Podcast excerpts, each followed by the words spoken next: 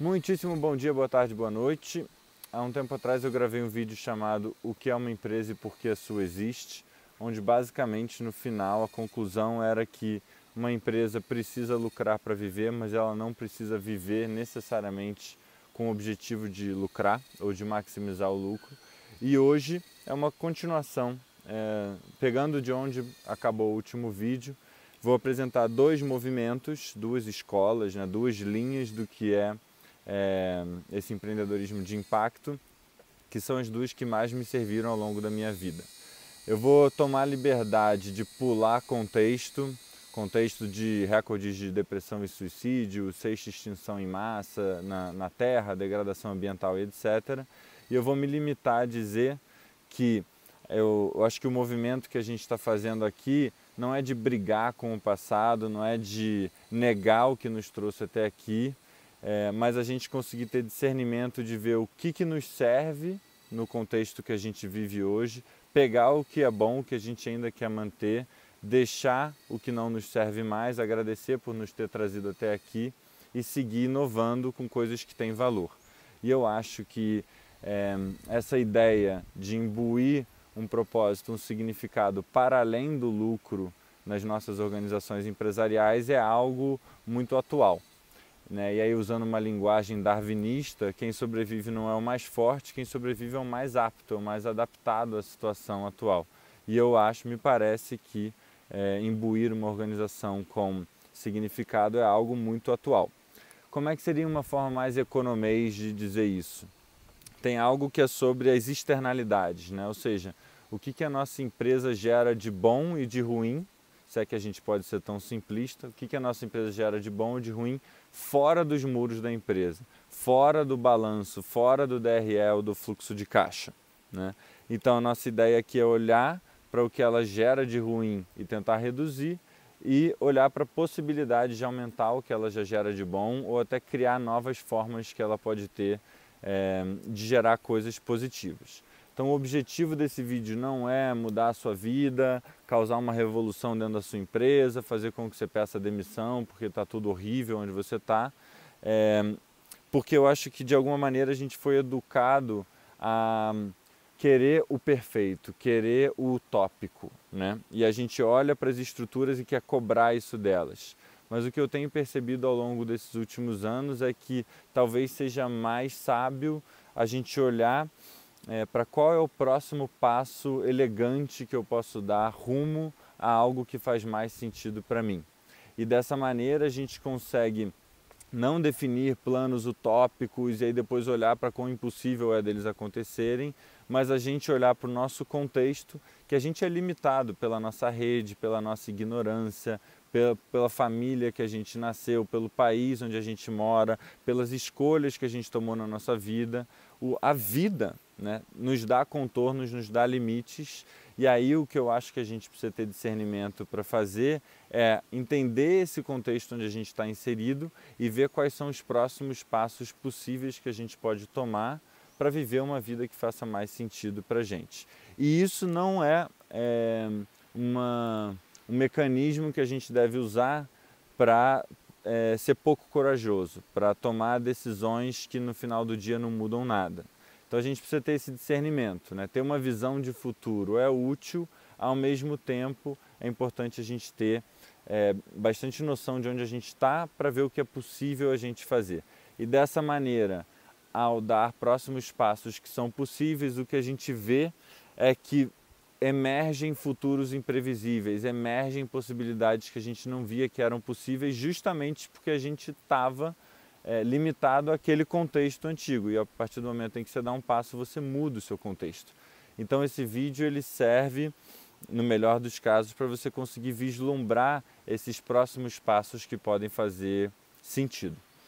Então, o que a gente viu ao redor, é, ao longo desses últimos anos, ou pelo menos o que eu, o que eu consegui ter acesso, né, dada a minha ignorância e o que eu vim estudando e vivendo nos últimos anos, é que a maneira tradicional de tocar negócios que eu aprendi na minha faculdade de engenharia de produção e que eu acho que tantos outros aí que estudaram negócio aprenderam, veio ganhando notáveis concorrentes. Né? Então, é, acho que muitas pessoas nunca ouviram falar disso e talvez esse vídeo seja útil porque ele é uma porta de entrada para isso que vem sendo chamado de empreendedorismo de impacto, empreendedorismo consciente, é, enfim, tantos outros nomes que tem por aí.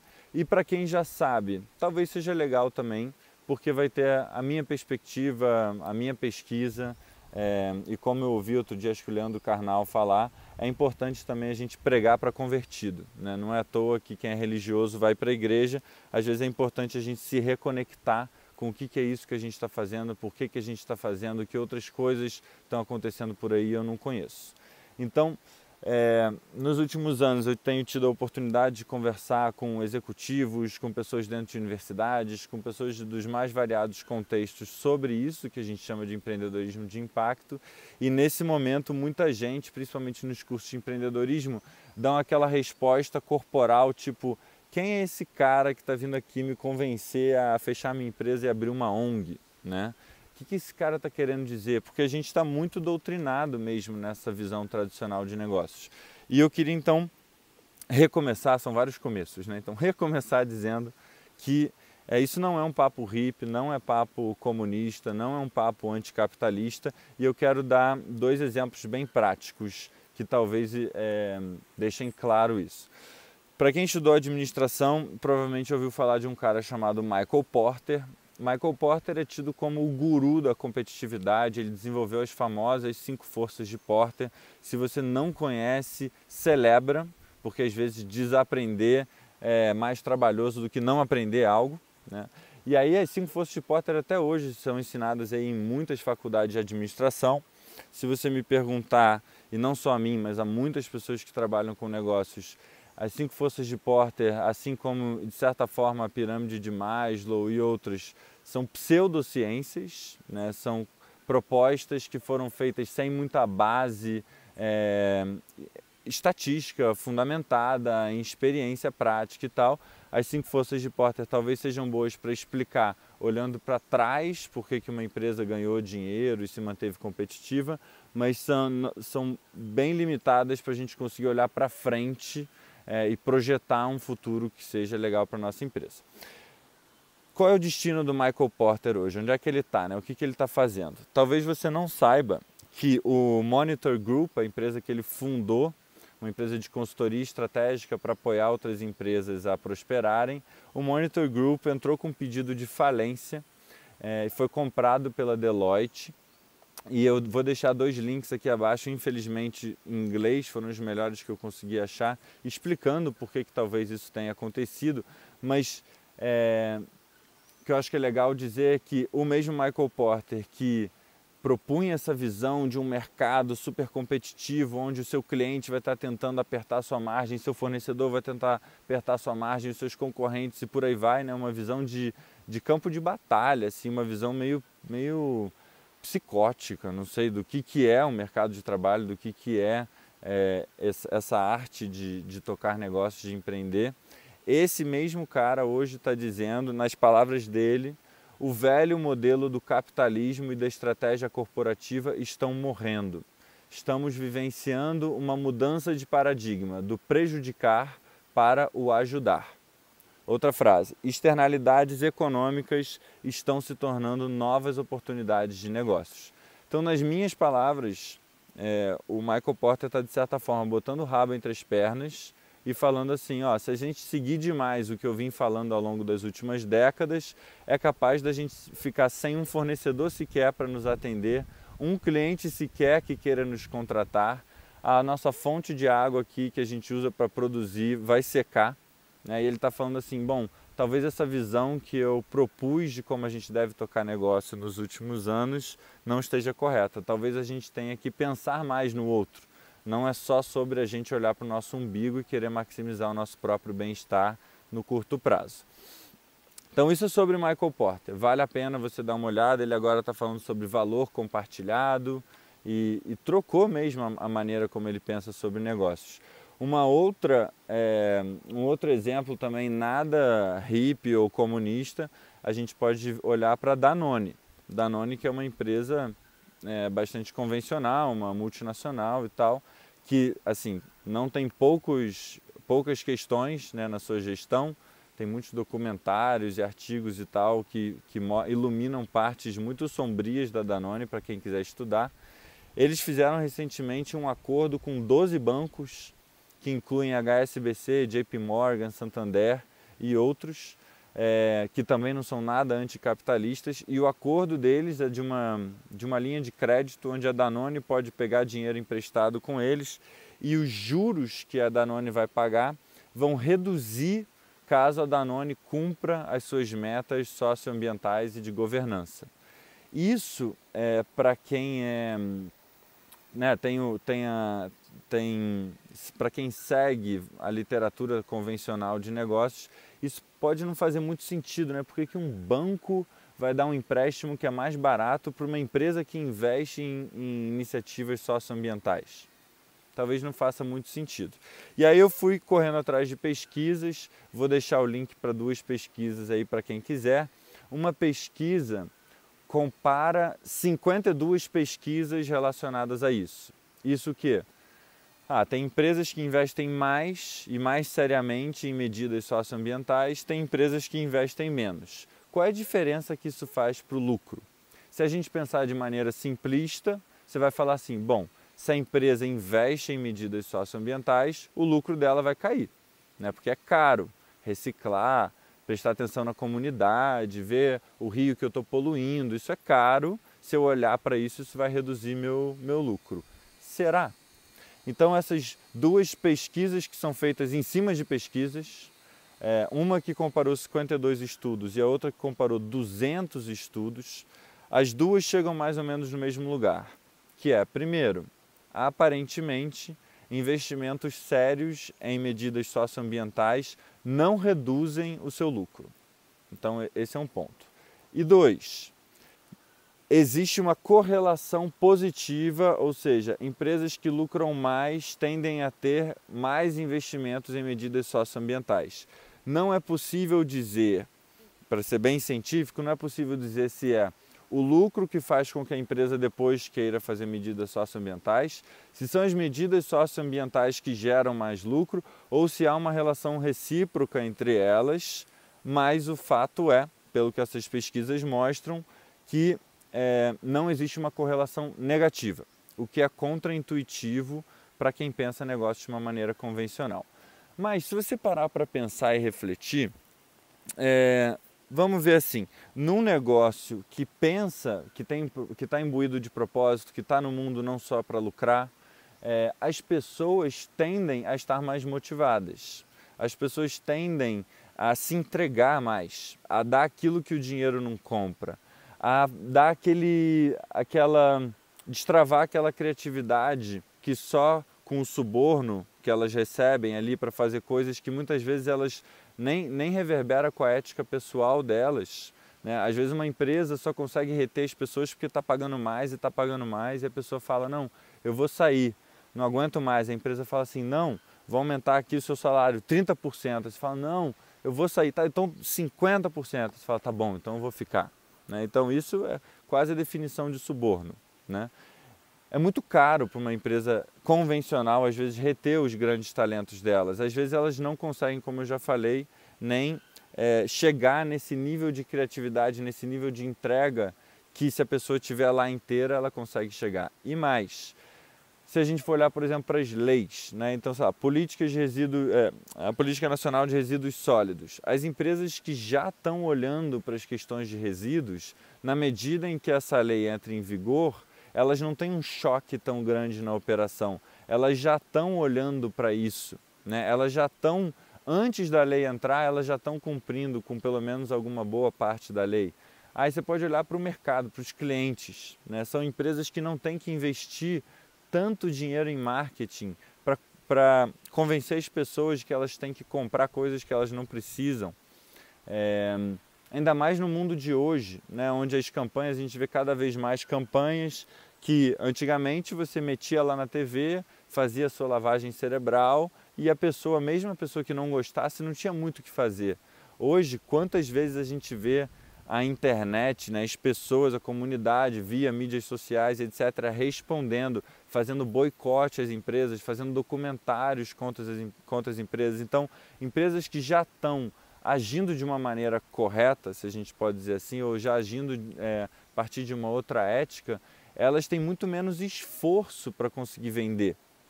Então, assim, são muitos os motivos, é, os modelos de negócio que se abrem quando você imbui a sua empresa de propósito são muitos também. Então, sei lá, quando a gente. Eu fazia parte do Brownie do Luiz e a gente vendia Brownie. Né? Quando a gente começou a entender que o nosso propósito maior era é, fazer do Brasil um lugar mais empreendedor, ajudar as pessoas a tomarem as rédeas da sua vida, realizarem seus sonhos, etc. Isso começou a abrir um monte de outros modelos de negócio. A gente podia então alugar a nossa fábrica para outras pessoas, a gente podia distribuir produtos para outros pequenos empreendedores, a gente podia abrir uma área de educação e oferecer cursos. Tudo isso gerou, gerou pouquíssimo custo a mais para a empresa e gerou receita em momentos onde a gente estava ocioso.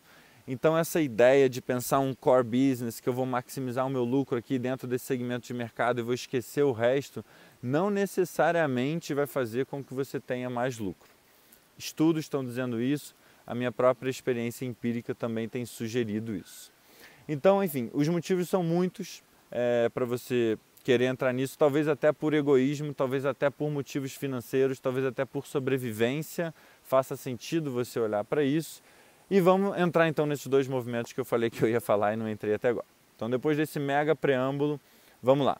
Esses dois movimentos eles fizeram parte da minha vida, foram muito importantes para mim na minha jornada, então de alguma maneira é uma forma de eu honrar isso também.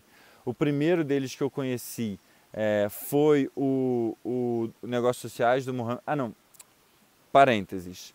Não acho que esses movimentos vão salvar o mundo, não acho que isso é a resposta para todos os problemas.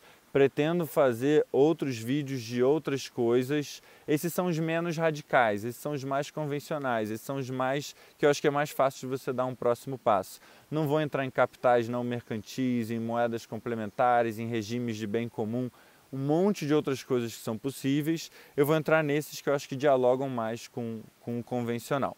E aí, na medida em que a gente for avançando, a gente vai entrando em coisas que não são nem melhores nem piores, mas talvez são complementares, que são importantes também para a gente conseguir as mudanças que a gente quer ver no mundo. Então, negócios sociais. É, esse termo foi cunhado por um indiano muito fofo, muito inteligente, um cara muito humano que eu tive a oportunidade de conhecer, se eu não me engano, em 2012, quando eu estava iniciando esse processo na minha vida. Ele em 2006 ganhou o Prêmio Nobel da Paz, primeiro economista a ganhar um Prêmio Nobel da Paz, pode até parecer contraintuitivo isso. Ele também é conhecido como o banqueiro dos pobres. É, ele foi o fundador do Banco Grameen. Foi concebido o Banco Grameen em 1976. Eu nem pensava ainda em, em vir aqui para esse mundo nessa época. Então esse é um movimento antigo. De lá para cá aconteceram muitas coisas. Vale a pena ler, vale a pena se conectar. É muito lindo. Tem documentários sobre isso Estou deixando links aqui na descrição do vídeo para quem quiser ir mais longe. Mas o que, que o, o, o Yunus sugere? Eu acho que eles têm uma, uma frase nesse, nesse movimento que acabou virando dos negócios sociais, do Yunus Negócios Sociais, eles têm uma frase que eu acho muito legal, que é assim, entre ganhar dinheiro e fazer a diferença no mundo, fique com os dois. É, eles se definem como o setor 2,5.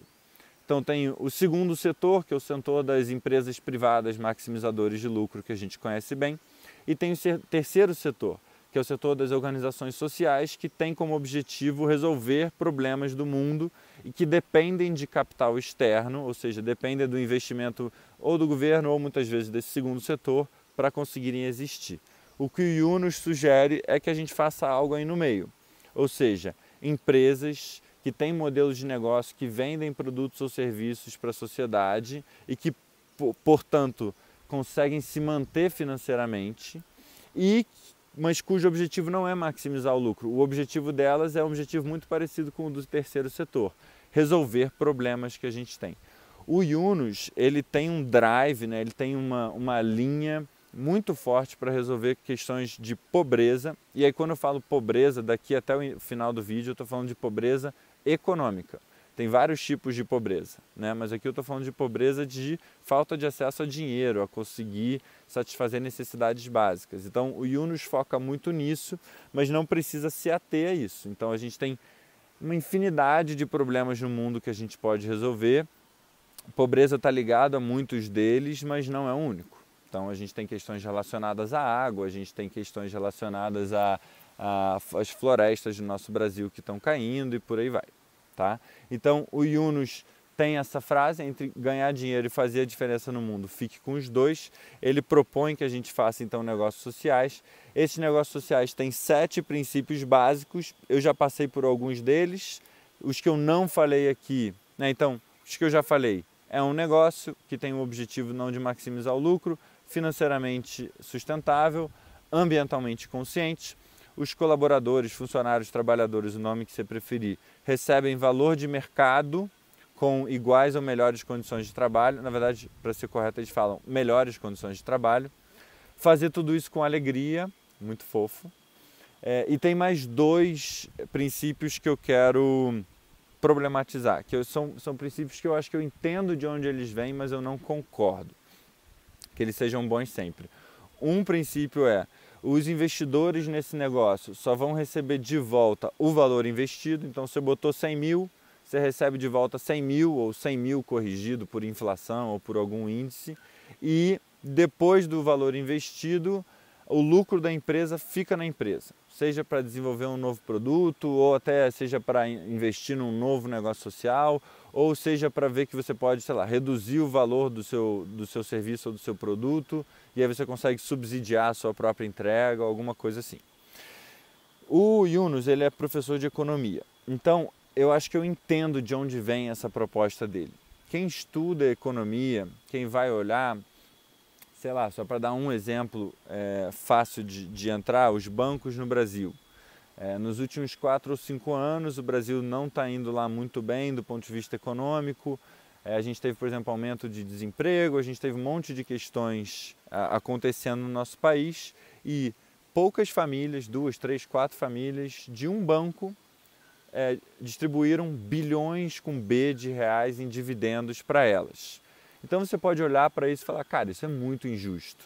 Né? Vamos fazer negócios onde esse tipo de coisa não acontece? Vamos desenhar, passar uma régua aqui, onde, pô, sobrou dinheiro, legal, faz alguma coisa é, mais criativa com esse dinheiro, faça alguma coisa com esse dinheiro que possibilite que o mundo seja melhor do que você apenas botar esse dinheiro no seu bolso e comprar mais um iate ou mais uma casa na Suíça, alguma coisa assim. Então eu acho interessante isso. É, eu acho que isso possibilita, por exemplo, que o Yunus entre, como ele já fez, na Danone ou na Ambev e fale, galera, olha isso tudo que está acontecendo, olha esse movimento que está crescendo para caramba. Vocês querem entrar nisso também? Vamos fazer como eles fizeram com a Água Ama da Ambev. Né? um caso que o Yunus Negócios Sociais desenvolveu junto com a Ambev. Eu até é, peguei aqui os números, deixa eu ver aqui na minha colinha. Então, a, a Água Ama, por exemplo, que a Yunus Negócios Sociais desenvolveu com a Ambev, 35 milhões de brasileiros hoje não têm acesso à água potável. Então, pô, legal. A Yunus Negócios Sociais vai junto com a Ambev, desenvolve a Água Ama, eles pegam todo o lucro e investem em projetos lá no semiárido. Já impactaram hoje, quando eu gravo o vídeo, janeiro de 2019, é, 26 mil pessoas investiram 2 milhões de reais já no semiárido com o lucro que eles geraram com esse projeto. Pô, bacana. Então, eu entendo de onde vem essa proposta do Yunus. Só que vejo dois problemas. Primeiro, a realidade das empresas brasileiras é muito diferente da realidade da Ambev ou dos bancos. Né? Então, pelos dados que eu vi aqui do IBGE, a gente tem literalmente milhões de empresas hoje no Brasil. Tive a oportunidade de acompanhar a realidade de muitas, especialmente micro e pequenas empresas, e a realidade é muito diferente dessa realidade de uma multinacional. Frequentemente, o empreendedor, o dono da empresa, apesar de estar correndo risco, né? ou seja, se a empresa for à falência, vai tudo em cima do CPF dele, apesar dele ter botado dinheiro na empresa, ele ganha menos do que alguns funcionários. Muitas vezes eu ganho igual a alguns funcionários. Muitas vezes ele tira apenas o estritamente necessário para viver e assim, comendo mal, é, sei lá, botando o filho numa escola diferente da escola que ele e, e a esposa ou que ela e o marido gostariam de botar.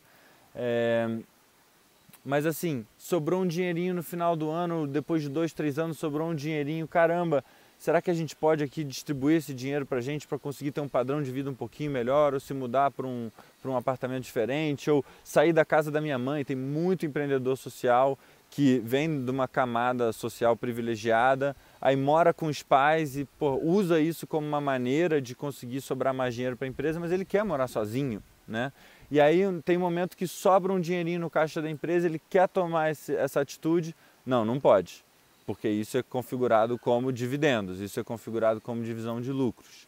Então, assim, eu entendo a proposta do Yunus, eu acho que ela é útil em alguns contextos, mas eu acho que ela não conversa com a realidade da maior parte das empresas brasileiras e da realidade da maior, maior parte dos brasileiros.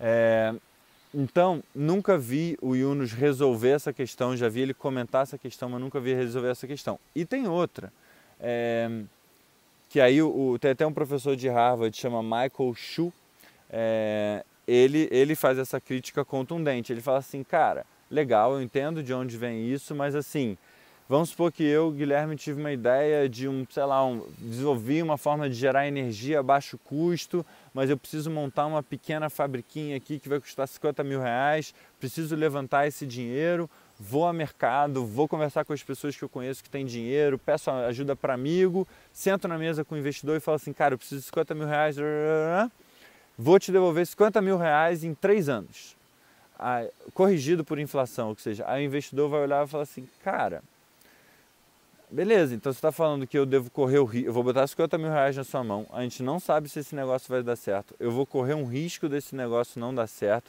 se ele não der certo eu perco o dinheiro, se ele der certo eu recebo de volta apenas esse dinheiro, então assim, a porcentagem, tem gente que aceita isso, tá? Muita gente, tem fundos de investimento que fazem isso hoje, mas a porcentagem de pessoas que aceitam isso é muito pequeno, e o que o Michael Shu fala é, isso vai adiar a transformação de um mundo que a gente precisa rápido.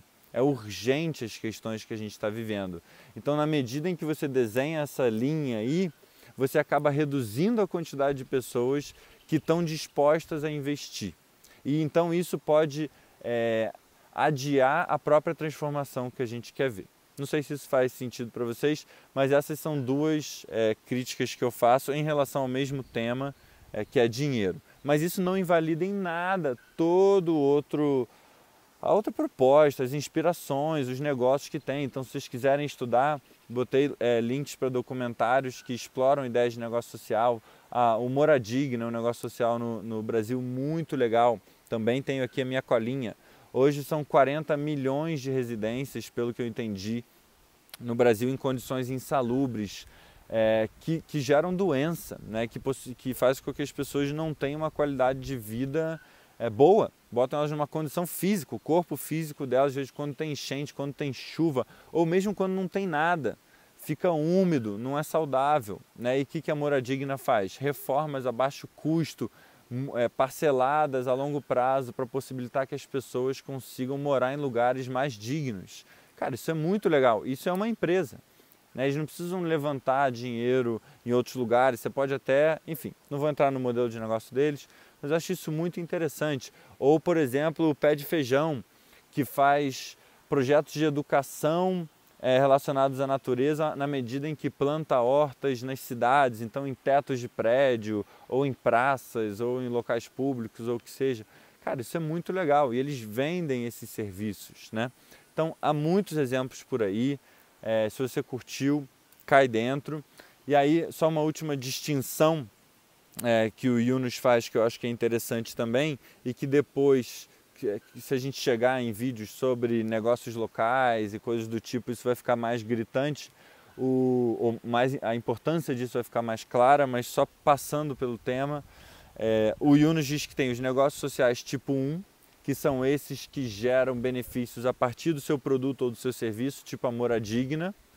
É, e tem negócios sociais do tipo 2, que são negócios convencionais, posto de gasolina, supermercado, borracharia, negócios convencionais, mas cujos donos são pessoas que estão excluídas, é, vamos botar assim, sistemicamente excluídas é, de oportunidades de sair do ciclo da pobreza.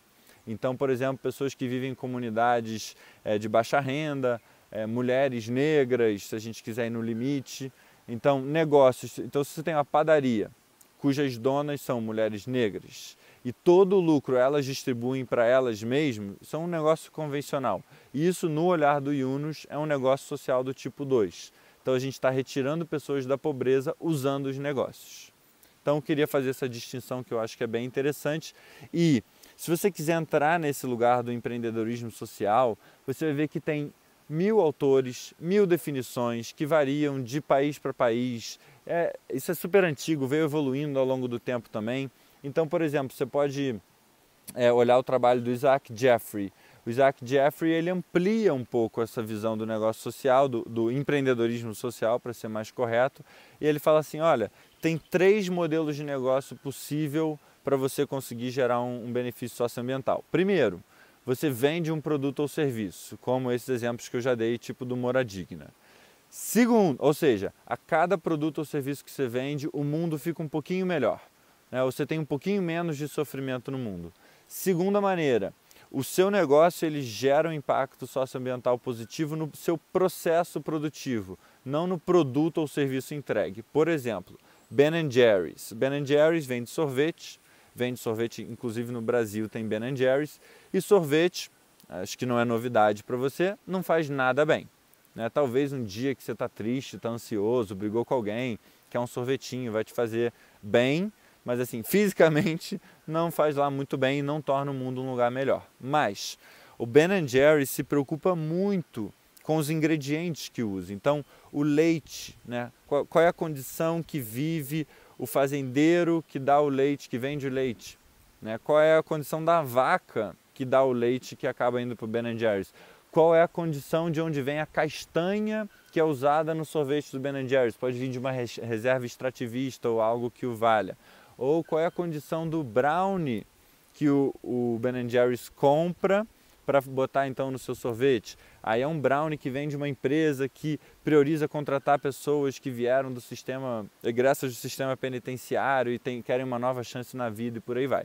Então, o Ben Jerry's, que é uma empresa, como uma consumidora, né, alguém que tem muito poder de compra, que gasta milhões de reais todo mês, ela compra de projetos bacanas. Mas não precisa ser assim, ela pode, outras formas né, de você ter um, um, modelo de negócio que no seu processo produtivo gera benefício, você pode, por exemplo, fazer camisetas a partir de plástico que, ou rede de pesca que você retirou do mar. Então, quanto mais camiseta você vender, menos plástico ou menos rede de pesca você vai ter no oceano. Fez sentido isso? E aí depois tem um terceiro modelo de negócio que é bem mais convencional, que é um pouco esse que a AMA está usando lá, que a Água AMA está usando, né, lá, lá dentro da Ambev, que é assim, ah, olha, eu vou pegar 1% do meu lucro, ou 100% do meu lucro, ou 1% do meu faturamento, ou qualquer número que você queira, ou o que eu quiser no final do ano, sei lá, e eu vou investir isso em projetos que são legais. Aí um exemplo que ficou muito clássico exemplo é o do Tom Shoes, que é uma empresa de sapato, que para cada par de sapato vendido, ela doava um par de sapato.